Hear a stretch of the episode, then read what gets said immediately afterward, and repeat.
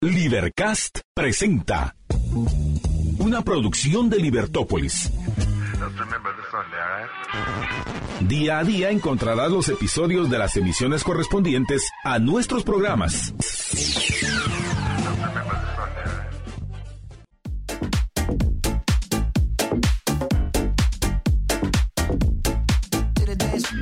Amigos, ¿cómo están? Espero que muy bien. Bienvenidos a Nos vemos a las 6 a través del 102.1 de Libertópolis. Gracias como siempre por la sintonía y bueno, como siempre lo recibimos con un paisaje de tráfico en esta eh, ciudad del tráfico lamentable. Pero, ¿cómo transformar esas cosas negativas en positivas? Pues hay mucho que hacer en el tráfico y una de ellas es escuchar el 102.1 FM de Libertópolis y nuestro programa. Nos vemos a las 6. Gracias Alejandro allá en los controles. Hoy, me, hoy hablaremos acerca de la fotografía, cuán importante es en nuestros días y vemos que todos pues andamos tomándonos una fotografía, pero qué elementos son claves en una fotografía en un vídeo que nos podamos tomar en cualquier momento del día, no solamente en nuestra marca personal, en las redes sociales que utilizamos, sino también en nuestro emprendimiento, en la empresa en la que estemos. Pues les cuento que tengo un gran profesional de la fotografía. Él es Alejandro Balam, a quien le doy la cordial bienvenida. ¿Cómo estás, Alejandro? Qué gusto tenerte acá. Bien, gracias, Cristian. Buenas tardes. Gracias por aceptar la invitación. Eh, Ale, yo te digo Val eh, por, por, tu apellido. Eh, contame un poco acerca de cómo caes en este mundo de la fotografía. Eh, fue algo que no planeé nunca, nunca de pequeño quise o me, o me vi, digamos, pensando, ah, quiero ser fotógrafo, quiero uh -huh. ser productor de audiovisuales. Eh, en la etapa en la que yo crecí, creo que la tendencia más fuerte era la computación, porque uh -huh. era cuando salían de cualquier certificación, cualquier eh, licencia, todo este tipo de cosas. Entonces, eh, era lo que más me llamaba la atención. Pero simplemente por curiosidad, una vez decidí como decir, mmm, me gusta la comunicación. Y ni siquiera pensé en, en, algo tan específico como la foto o como el video, sino la comunicación en general. Uh -huh. Y entonces estudié un perito en mercadotecnia y publicidad. Y empecé la universidad después en mercadotecnia, pero no me llenó. Entonces eh, busqué cambiarme, quise cambiarme uh -huh. a um, diseño gráfico. Uh -huh. Pero en la universidad que yo estudié solamente eh, había diseño de interiores que era muy lejano a lo que quería estudiar. Uh -huh. Entonces opté por comunicación social. Y ahí fue donde empezó. De que de hecho, te digo, eh, fotografía se lleva en el, en el, segundo año, el cuarto y quinto semestre. Uh -huh. Y cuando iba por esa, por esa etapa de la carrera, ni siquiera estaba como muy satisfecho con, con lo que estaba aprendiendo y tal. Eh, otra cosa que me gusta es cocinar. Entonces iba a dejar botada la carrera universitaria por meterme a estudiar cocina internacional. Entonces justamente cuando estaba por tomar la decisión fue que empecé los cursos de fotografía en la universidad y ahí, ahí me quedé y ahí empezó todo. Ajá. Eh, ¿qué, ¿qué, aspectos debe tener un buen fotógrafo, Val? Que tú decís, sí o sí, estos serían como los requisitos eh, que debe tener un fotógrafo. Uy, eh, o estas características que vos decís, creo yo me voy no solamente a lo técnico, porque uh -huh. eh, soy de la idea de que una mala persona no puede ser un buen profesional. Entonces creo que tener los pies sobre la tierra siempre, uh -huh. saber y, y, y, tener muy en la conciencia que no se sabe todo, a pesar de que uno lleve 14, 16, 25, 30 años en alguna profesión, siempre hay algo que aprender. Entonces creo que una de las principales eh, características de una persona para hacer un buen trabajo, no, precisamente la fotografía, sino en general, es eh, saber que no se sabe todo, eh, la humildad como profesional y como persona y las ganas de estar aprendiendo constantemente también. Claro que esto, mira, con todo lo que sale en la actualidad, me imagino que las forma de, la forma de tomar una fotografía o incluso en el tema de edición, o sea, todos los días se va innovando y tienes que ir aprendiendo, ¿no? Técnicas y todo esto desde las técnicas para tomar fotografía, las herramientas como las cámaras, los lentes y todo este tipo de, de, de elementos que se usan, porque ha variado muchísimo en tan poco tiempo. Mm. Desde la cámara, digamos, que usaba eh, aluros de plata, digamos, y pólvora para un flash, hasta los flashes de ahora que te hacen 12, 24 fotos en, en, un, en, una ráfaga continua, digamos. Entonces ha evolucionado mucho. Las cámaras de rollo, las cámaras eh, después de espejo, ahora se están utilizando sin espejo. Entonces ha evolucionado mucho también. Esas herramientas son bien importantes que, claro, al final de cuentas terminan siendo como una extensión de los brazos de un profesional de la fotografía o del video Entonces también definitivamente son partes importantes. Eh, tener siempre también una plataforma disponible para poder exponer uno en su trabajo.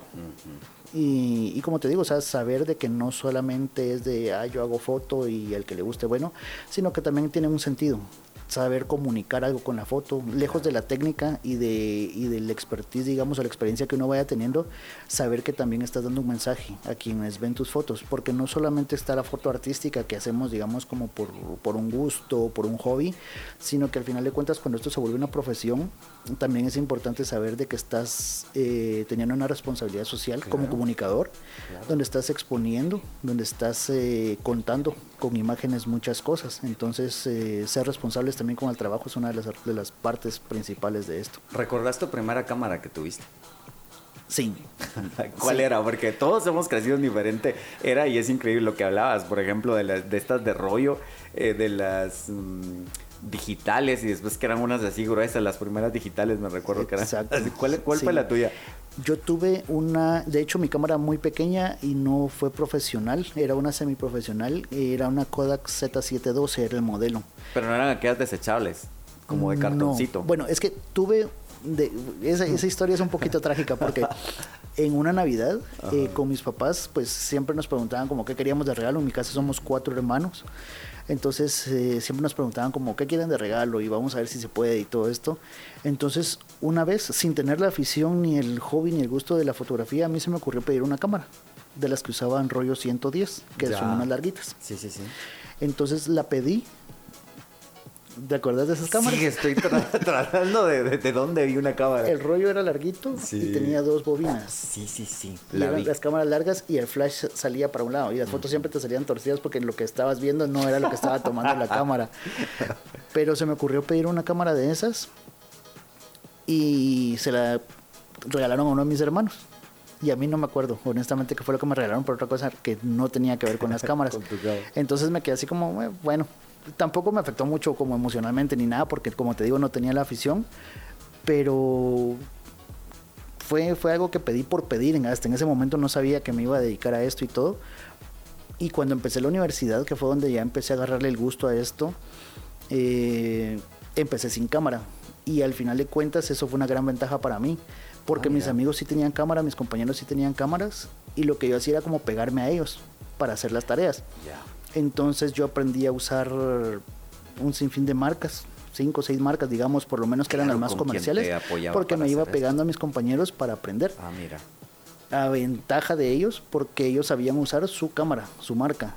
Entonces eh, yo aprendí a manejar las cosas, que no varía mucho una de la otra, pero por ejemplo la posición de los botones, el lado para el que enfocas, cositas pequeñas, pero que al final de cuentas cuando agarras una cámara que no es la tuya, te le quedas viendo un poquito y decís, bueno, aquí por dónde. Claro. Entonces yo aprendí a usarlas así y se me hizo fácil después eh, trabajar con cualquier cámara. Ah, mira. Entonces esa al final de cuentas empezar sin cámara fue una ventaja para mí. Después tuve esta cámara Kodak que te digo que fue una cámara muy pequeña que descontinuaron bastante rápido también.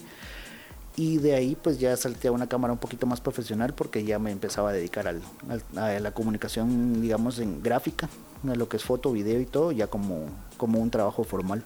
Qué buenísimo, ¿no? Y que al final yo creo que muchos de los que nos escuchan pueden tener estas inquietudes y es interesante saberlo. Eh, Balam, mira, veo em, en, los fotógrafos, y, tú me dirás, em, es esa creatividad eh, que llegan a un lugar y es como que ya se imaginan tal, ¿cómo es? Y esto se lo preguntan, por ejemplo, a, a un compositor de música, ¿en qué te inspiras?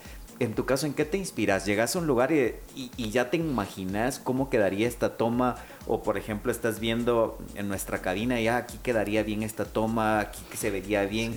Eh, miras, ¿cómo, es tu caso? ¿Cómo, cómo empezás a planificar una foto? Em, creo que muchas veces tiene que ver con la inspiración, con, con, qué pie se levanta uno, porque a veces estás como de muy buenas o a veces también no, no, te proyectas muy bien en el día pero también eso sirve. A veces... te levantaste con el pie derecho, ¿no? Sí, sí, ah, hoy estuve con el pie derecho. tomar fotos, hoy sí nos puede tomar. hoy estuve con el pie derecho. Pero sí creo que tiene que ver eso. Y también las cosas negativas a veces te ayudan a ver cosas eh, tal vez más grises, más oscuras de tu día a día, pero también eso te hace ver eh, imágenes que, cotidianamente no ves o, las ves de otra manera y también te ayudan a proyectar algo muy bueno en las fotos. Entonces, Eso es una de las cosas, digamos, como, como el saber que vas a dedicarte a eso y que tenés que ir con los ojos abiertos y, los cinco sentidos al final de cuentas, porque llegas a ver, digamos, eh, el color de la luz, los espacios que tenés. Por ejemplo, eh, si fuera esta cabina, por ejemplo, sé que no puedo usar un lente largo, no tengo la necesidad de usar un lente largo, entonces ya vas como midiendo qué tipo de, de lentes vas a utilizar qué condición de luz, si vas a manejar tus grados Kelvin, eh, si necesitas accesorios, digamos, como un trípode o, cualquier otro tipo de cosas, rebotes para la luz. Entonces, eh, en la parte técnica vas viendo eso.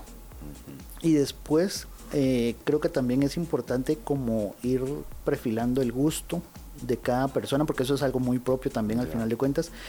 Eh, para saber si te gustan los colores, eh, si te gusta algo muy plano, si te gusta la profundidad de campo, si te gusta, en palabras más sencillas, como borrar el fondo o enfocar el fondo.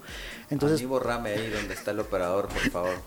todo ese tipo de cosas, pues también te van dando la idea de qué herramientas y cómo programar tus herramientas para utilizarlas, digamos, un diafragma, una apertura, eh, la velocidad, todo ese tipo de cosas, para ir dándole el toque a la fotografía que te guste una de las cosas, digamos, eh, la fotografía fría, tonos azules, tonos más fríos, eh, las fotografías cálidas que son como más hogareñas, también se utiliza mucho para la comida, que, dan ese, esa sensación como de apetito, de gusto, de calidez. Entonces esas cositas también las vas manejando por medio de, de la luz y de, la, de cómo programas tu equipo para poder hacer fotografías así. Y con esto, mira, yo sufro con las fotos y, me da mucha risa porque aquí Alejandro es el que nos luego le das unas clases porque me hace unos close-up y le digo, no, Alejandro, no close-up, no, por favor. Hay muchas personas y, y, muchos se identificarán conmigo o tal vez no. ¿Qué hago cuando me toman una foto? Y mira, la típica, tomémonos una foto. Te lo juro, o sea, esta es la, esta es la fecha en la cual no sé qué hacer. Entonces es como, eh, ¿qué hago? Me río y ahí va con o sea, siempre las peores poses. ¿Qué nos recomendarías, por ejemplo, de esas típicas de nos vamos a tomar una foto? ¿Me pongo o no me pongo? Porque lo que mencionabas, ¿qué es lo que se está transmitiendo en una fotografía? Y muchas veces, y eso que me dijiste mm, me encantó, porque es real, ¿no? Miras una foto y dices, ay, este como que estaba incómodo en esta foto, ¿no? O este como que estaba nervioso. Y es increíble porque solo lo ves en una foto y ya sabes como el contexto, o a este como que le caía mal, o este como que no sé qué. Y es cierto, ¿no? Porque refleja muchas cosas las fotos. ¿Qué nos recomendarías para posar? De esas típicas que, a ver, una foto. Sí, esto es, bueno, yo soy una persona de muchos memes y muchos stickers. esto que me, no, que no me tome fotos. esto que me mencionas es como el, el, meme de la cara que pongo cuando me cantan feliz cumpleaños. O sea, te la han cantado toda la vida y no sabes qué cara poner. Y no me gusta que me canten feliz cumpleaños. es, pasa muy similar con una foto, porque te la toman desprevenido y pues muchas veces las fotos así como más improvisadas, como más casuales, digamos, para retratos salen bien. Pero si te dicen, ponete ahí, ya uno se pone así, ya no sabe cómo poner los hombros, Hasta la risa es súper falsa, entonces sí, pasa, sí pasa eso.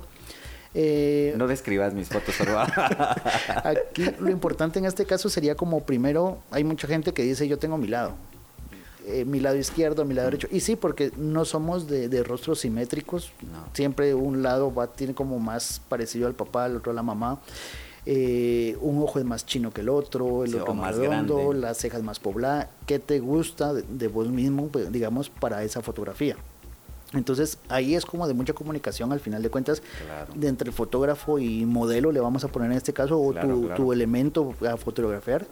Entonces eh, la comunicación es importante ahí y reconocer también de que hay cosas que por mucho que nos gusten muchas veces no nos van.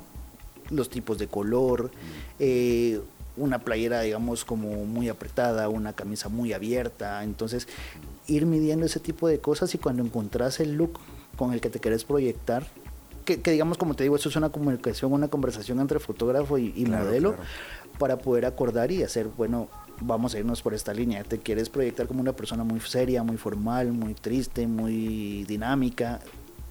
Ahí vienen los colores, vienen las formas, eh, las posturas para una foto.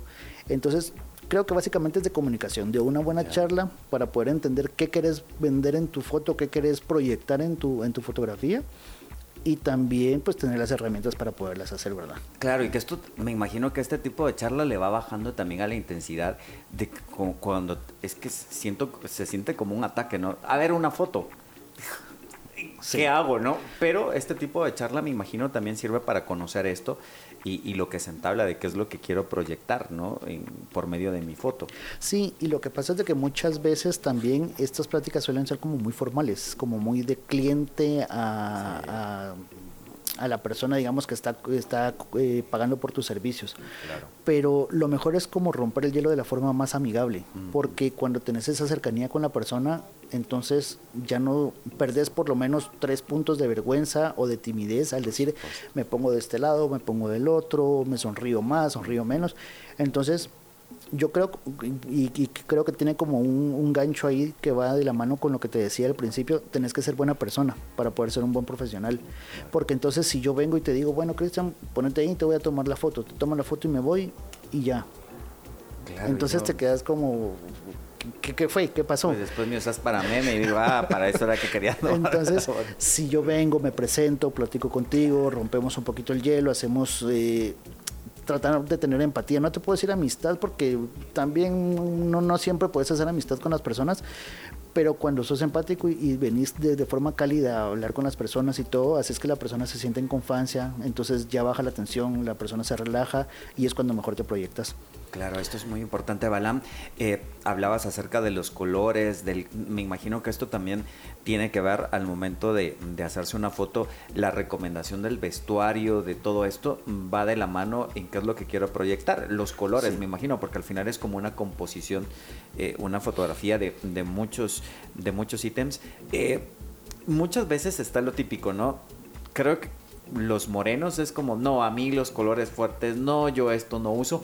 Tú también observas, por ejemplo, eh, ¿qué te digo yo? Vengo yo y te digo, no, pues a mí me gusta el color negro y así salgo en cualquier foto. O utilizo esta camisa y todo esto. Tú también me imagino que das tu opinión de, yo creo que este color o este color no, por el tema de composición de foto. Sí, eh, primero trato de conocer un poquito la idea del cliente. No, no me voy directo a, opinar porque hay clientes que son muy cortantes y te dicen, mire, yo le estoy pagando a usted por esto y eso es lo que quiero. Entonces hay que resolver. Pero como te digo, o sea, como ser empático, como, como tratar de suavizar un poquito la, la situación, de sazonarla un poquito para que, para que agarrarle gusto al trabajo también. Entonces, eh, sí, si, si, si, el cliente o la persona lo permite, pues sí se hacen las recomendaciones de, de color, de formas, eh, posiciones para la foto y todo esto pero te digo, depende mucho como de cómo se acerque uno con la persona para poder llegar a ese punto. Porque yo te puedo decir, yo soy una persona que me gusta mucho usar el color negro para vestirme y casi siempre lo utilizo. Pero eh, hay personas eh, que usan colores muy vivos y que no siempre les va, pero tampoco uno es quien como para decirle, mira, eso no te va, porque es gusto de la gente y se respeta pero si es, digamos, ya en ese lado profesional, si se hacen las recomendaciones necesarias y también la gente a veces me dice, mire, pero ¿qué me pongo?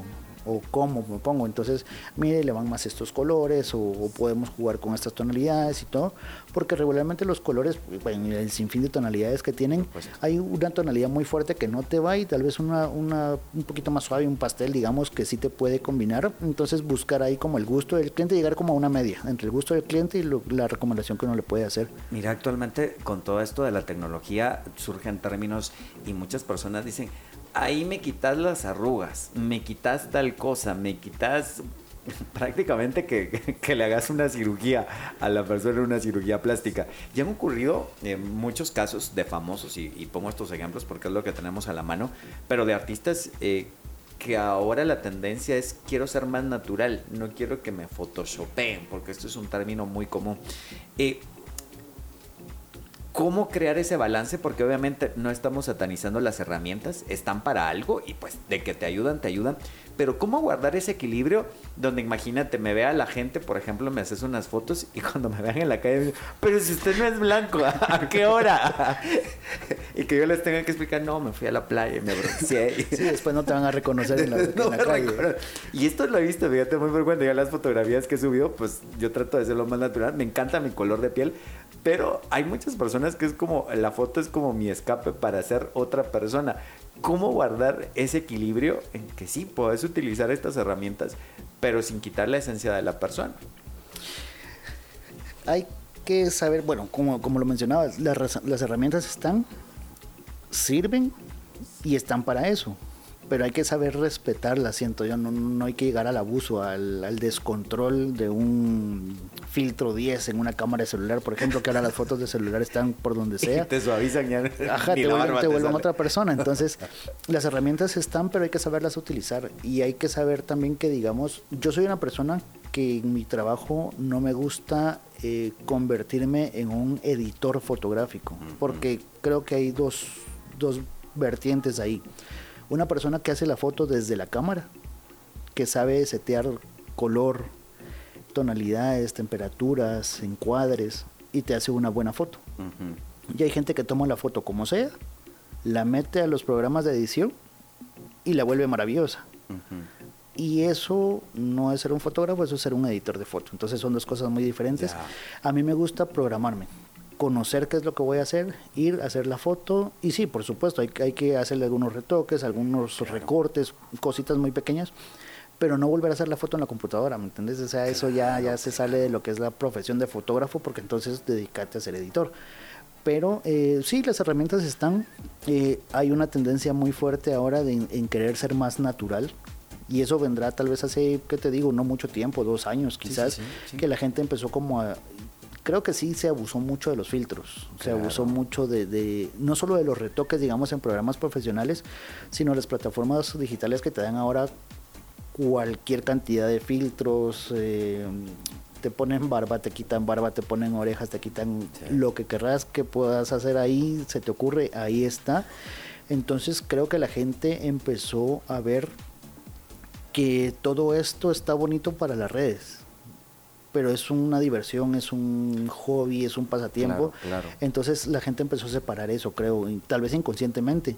Y entonces proyectarse de forma natural es lo a mí me gusta más, digamos, hacerte una foto donde realmente seas auténticamente tú, no solamente en lo que estás proyectando, sino cómo te ves físicamente, porque si te borro ojeras, si te pongo más pelo, si te quito más... no me describas, por, favor, No vas a ser esa persona al final de cuentas. Y, y, bueno, si es para tus redes, como te digo, es entretenimiento y está bien. Pero le estás vendiendo humo a la gente. Y yo por lo menos no soy partidario de eso, me gusta como mostrar la naturaleza. Mi mayor experiencia, digamos, está en medios de comunicación, en la fotografía documental. Entonces, esa fotografía es muy de inmediatez y no te permite ir y, borrar gente, poner, porque entonces le estás mintiendo a, tus lectores, a tus espectadores. Entonces de ahí, como, como te digo, ese es como el tramo más largo de mi carrera entonces eh, aprendí eso, a, que la foto sea lo más natural posible, a, no mentirle a la gente con lo que está viendo. Y es que al final vemos, por ejemplo, los casos de muchos artistas y, al final somos influenciados por todas estas personas que son famosas, porque de un tiempo acá incluso hasta las artistas reclamaban a las revistas de por qué le photoshopearon o miren, esta no era la foto original. Y creo que esto pues me parece muy bien, o incluso aquí me voy a meter a un tema, pero es lo, lo, que tenemos expuesto, eh, candidatos, por ejemplo, a ciertos puestos X, eh, que los mirabas en la foto, ¿para qué hora, verdad? Y cuando los mirabas en persona, y que incluso se convirtieron en, se convierten en memes esta, este tipo de fotografía donde abusas de ello. Vamos a la pausa en este momento a través del 102.1 de Libertópolis. Hablando de la fotografía, me acompaña Alejandro Balam, él es fotógrafo acá y nos vemos a las 6 compartiendo un poco acerca de estos tips y me imagino que muchos dirán, sí, yo a mí me pasó esto en algún momento o yo justo tengo la... Ahorita todos borrando su foto de perfil. es que no soy tan blanco como parezco. Vamos a la pausa, ya volvemos con más de acá y nos vemos a las 6.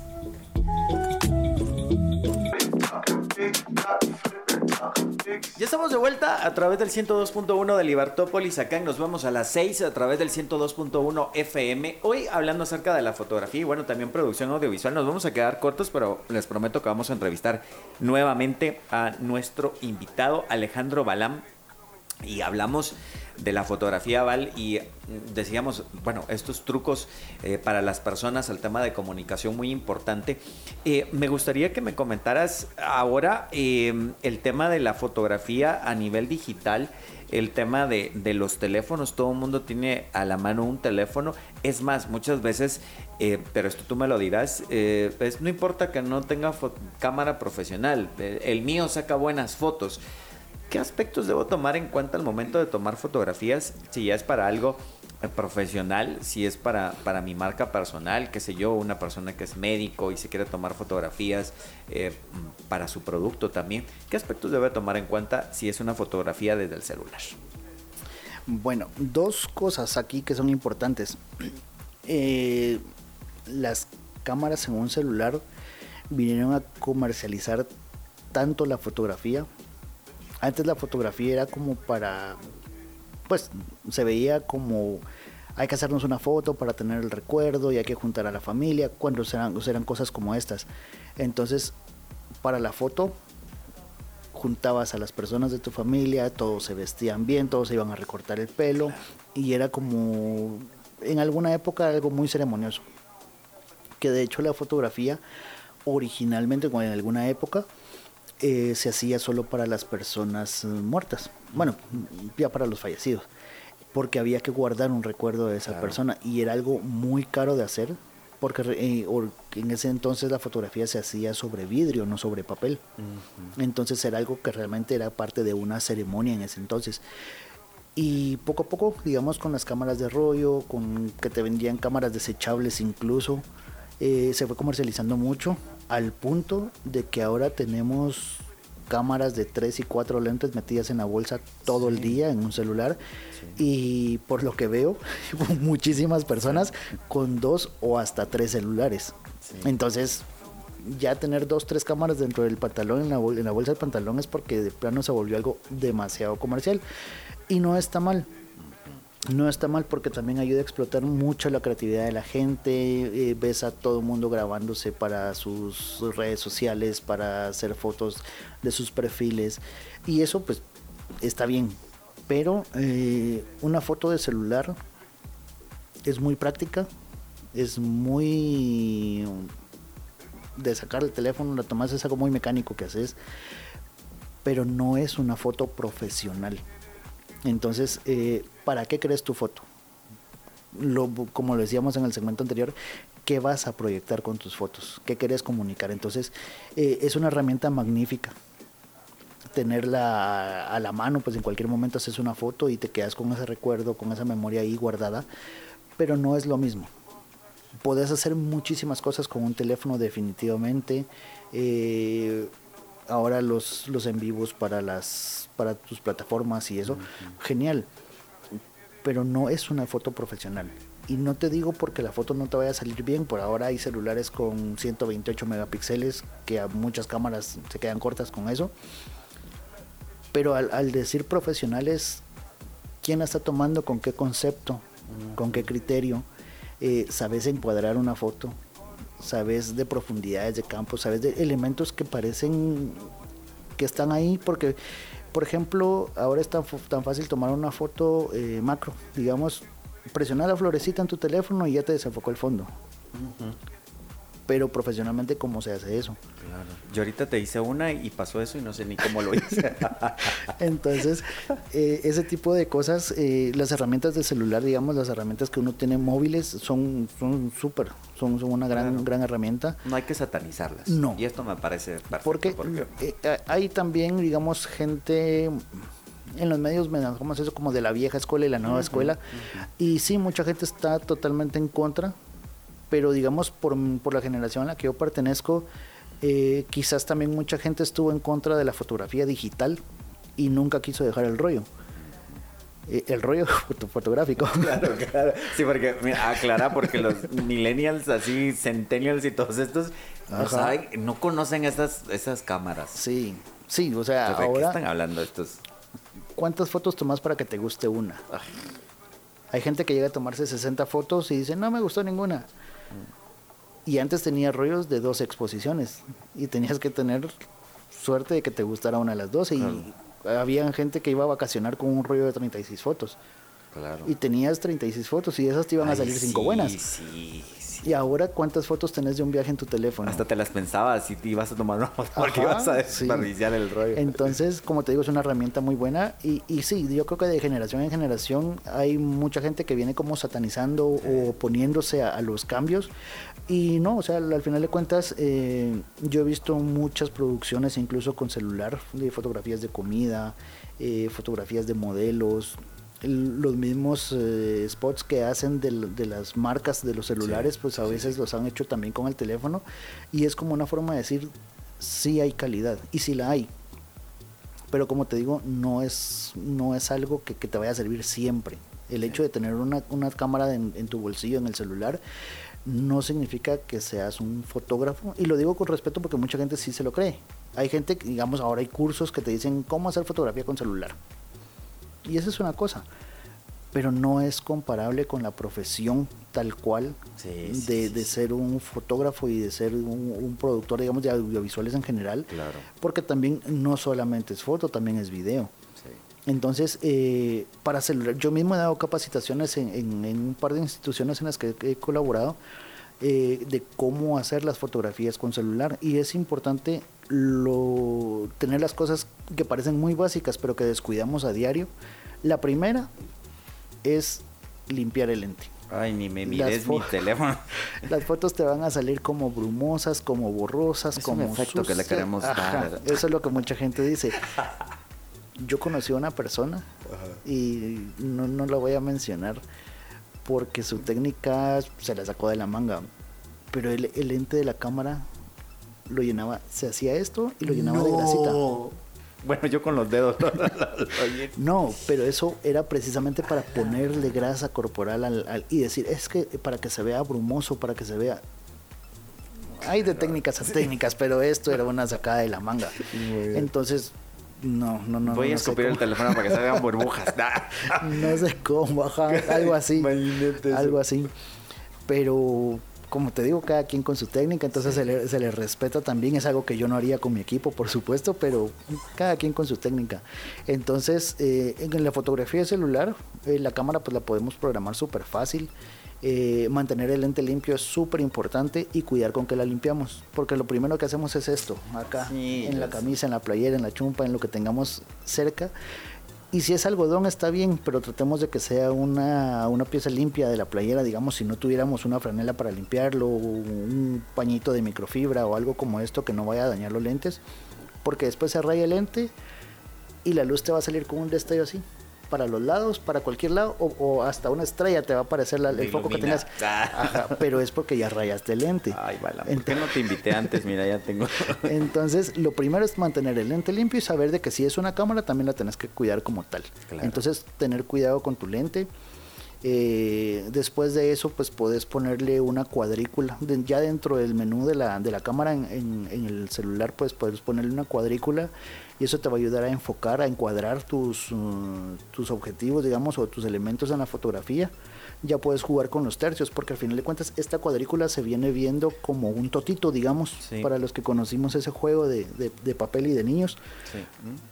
Esa cuadrícula te divide en nueve, en nueve espacios la cámara. Y entonces lo mejor de todo, que esto es como algo que ya viene siendo un poquito de, de la psicología de la composición, es de que podemos utilizar los cuatro, tenemos cuatro puntos centrales. Y si utilizas dos o tres de esos puntos, la gente va a ver más tu foto que si utilizas los cuatro. Porque tu cerebro va a encontrar los cuatro puntos y pierde la atención en la foto. Pero si usas dos de esos puntos o tres, hay un punto vacío. Entonces tu cerebro se queda procesando y en esos segundos la gente ya vio más tu foto. Entonces le empieza a encontrar detalles empieza a encontrar curiosidades, colores, formas, y entonces ahí es cuando ya agarramos como la atención del espectador. Pero si utilizas los cuatro puntos y los llenas, la foto es muy plana. Entonces ahí viene ya la posición de, tus elementos en una fotografía y todo. Y con esta cuadrícula lo podemos, lo podemos ver súper fácil. Súper fácil. Que, son cosas que uno no sabe del celular eh, y es importante. se nos acaba el tiempo. Se nos fue volando. Mm, ya son eh, siete, siete de la, de, la, de la tarde acá a través del 102.1 de Libertópolis te invito a una segunda parte y ya con modelo en mano ahí Alejandro nos va a servir de modelo para este muchachito se toma fotos, ahí vas a ver el Instagram y luego le decís, no, esta foto no. Denunciamos la foto, por mala foto. No, pero, y que muchas veces nos sirve y, te invito a, un próximo programa. Gracias por acompañarnos y por darnos todo ese aprendizaje. Yo siempre he dicho y lo que mencionabas, pues todos los profesionales, zapatero a tu zapato, ¿no? Y son años de años y rescato lo que dijiste en un inicio, todos los días se aprende los pies sobre la tierra porque siempre tenés algo que aprender en cualquier profesión. Exacto. Así que te felicito, eh, tu trabajo también excelente y pues estás invitado nuevamente acá a Nos vemos a las seis. Gracias Cristian, muy amable y gracias a todos por lo que, los que nos escucharon y nos vieron y siempre va a ser un gusto entonces poder apoyar y platicar aquí contigo. Por supuesto, así que hoy no es un buen día para las fotos, le había dicho Balán, pero así como los fotógrafos no tienen buen día, los que los van a tomar las fotos no. Hoy tengo sueño, ya nos vamos a dormir. Gracias Alejandro allá en los controles, gracias Balam nuevamente, gracias a cada uno de ustedes por la sintonía a través del 102.1 de Libertópolis. Como siempre, les hago la propuesta mañana. Nos vemos a las 6 a través del 102.1. Cuídense mucho. Si se perdió el programa y donde dijeron de que mm, no debía poseer de tal forma, puede volver a ver y escuchar el programa a través de todas nuestras plataformas en redes sociales, Libertópolis, así nos encuentra TikTok, X, Facebook, eh, YouTube, bueno, todas las plataformas, allí estamos conectados. Así que gracias, hasta mañana. Libercast presentó una producción de Libertópolis. Recuerda suscribirte y dejarnos 5 estrellas para que continuemos trabajando en producir más podcasts de tu interés. Libertópolis.